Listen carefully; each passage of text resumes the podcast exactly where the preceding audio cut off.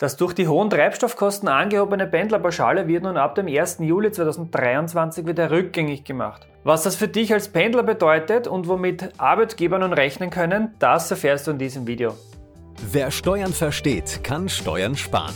Herzlich willkommen zu einer neuen Folge vom Steuerpodcast mit deinem Steuerberater Roman Jagersberger. Der Podcast für Unternehmer, Selbstständige, Investoren und Interessierte. Mein Name ist Roman Jagersberger, ich bin strategischer Steuerberater in Österreich und in diesem Video schauen wir uns die Änderungen beim Pendlerpauschale an, die jetzt ab dem 1. Juli 2023 wirksam werden. Wie ich euch bereits in dem Video, das wir euch oben verlinken, schon gezeigt habe, wurde vom österreichischen Gesetzgeber eine Erhöhung des Pendlerpauschales ähm, durchgeführt, allerdings nur für den, einen bestimmten Zeitraum, nämlich von 1. Mai 2022 bis zum 30.06.2022. Das war beschlossen, wurde umgesetzt und ihr habt alle davon profitiert, also alle Pendler davon haben in der Zwischenzeit profitiert, weil euch dadurch mehr Geld überbleibt, weniger Lohnsteuer einbehalten wird.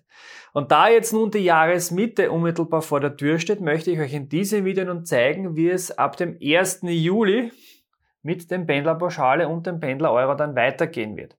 Kurz gesagt, so wie vor der Erhöhung. Das Pendlerpauschale wurde nämlich in diesem Zeitraum um 50 Prozent erhöht und der Wert des Pendler-Euros wurde vervierfacht. Nun gelten jetzt ab der zweiten Jahreshälfte 2023 dann eigentlich wieder die alten Werte, die eben davor gegolten haben. Und diese Werte schauen wir uns jetzt genau im Detail an.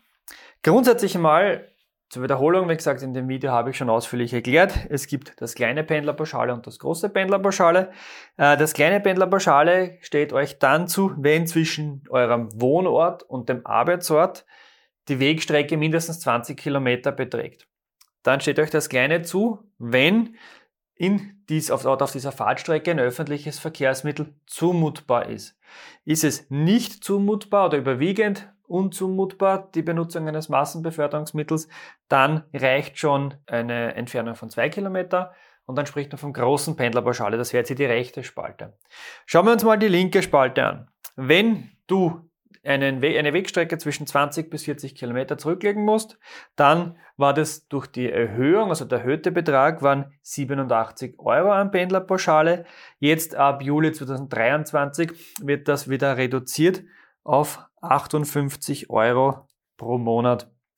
Wenn die Wegstrecke zwischen 40 und 60 Kilometer ausmacht, waren es 169,50 als erhöhter Wert. Jetzt sind wir wieder wie vorher bei 113 Euro. Und wenn die Wegstrecke länger als 60 Kilometer ist, dann haben wir es nicht mehr 252, sondern nur mehr 168 Euro pro Monat. Beim großen Pendlerpauschale schaut das Ganze so aus, da haben wir schon von 2 bis 20 könnten wir das erste Mal was bekommen. Das waren bisher 46,50 Euro pro Monat, das, oder bekommen wir es nicht, wir dürfen es absetzen, äh, 46,50 Euro. Das reduziert sich jetzt wieder zurück auf 31 Euro. Äh, zwischen 20 und 40 statt 184 haben wir jetzt nur mehr 123 Euro, die wir ansetzen können. In der nächsten Stufe von 40 bis 60 Kilometer haben wir nur mehr 214 Euro statt 321 und über 60 Kilometer haben wir nicht mehr 459, sondern nur, nur mehr 306 Euro. So schaut jetzt einmal diese Reduktion aus. Das heißt, ab dem 1. Juli betrifft euch das. Und wenn du jetzt nicht weißt, welches Pendlerpauschale du bekommst oder ob dir überhaupt eines zusteht, dann konsultiere am besten den Pendlerrechner auf pendlerrechner.bmfgv.at. Dieses Berechnungstool vom Finanzministerium, also das ganz offizielle Berechnungstool, sagt dir, ob und welches Pendlerpauschale dir zusteht. Und sofern du die Berechnung wahrheitsgemäß ausgefüllt hast, also alle Angaben richtig äh, eingegeben hast, ist dieses Ergebnis, dieses Formular, das dann nach rauskommt, für deinen Steuerausgleich bzw. Einkommensteuererklärung oder auch für die Vorlage beim Arbeitgeber maßgeblich. Solltest du Arbeitgeber sein, wirst du vermutlich mit einigen Nachfragen deiner Mitarbeiter rechnen müssen, weil ihnen jetzt ab Juli dann etwas weniger netto überbleibt als zuvor. Und damit du diese Nachfragen vermeidest, solltest du dir überlegen, deine Mitarbeiter vielleicht rechtzeitig über diese gesetzliche Änderung zu informieren.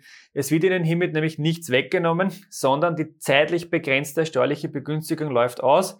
Es ist somit alles jetzt wieder am Stand vom April 2022. Wenn euch dieses Video gefallen hat, teilt es gerne mit Leuten in eurem Umfeld, die diese Information ebenfalls erhalten sollten. Das war's jetzt zum Pendlerpauschale. Gebt uns wie immer ein Like, wenn euch das Video gefallen hat und wir sehen uns wieder im nächsten Video.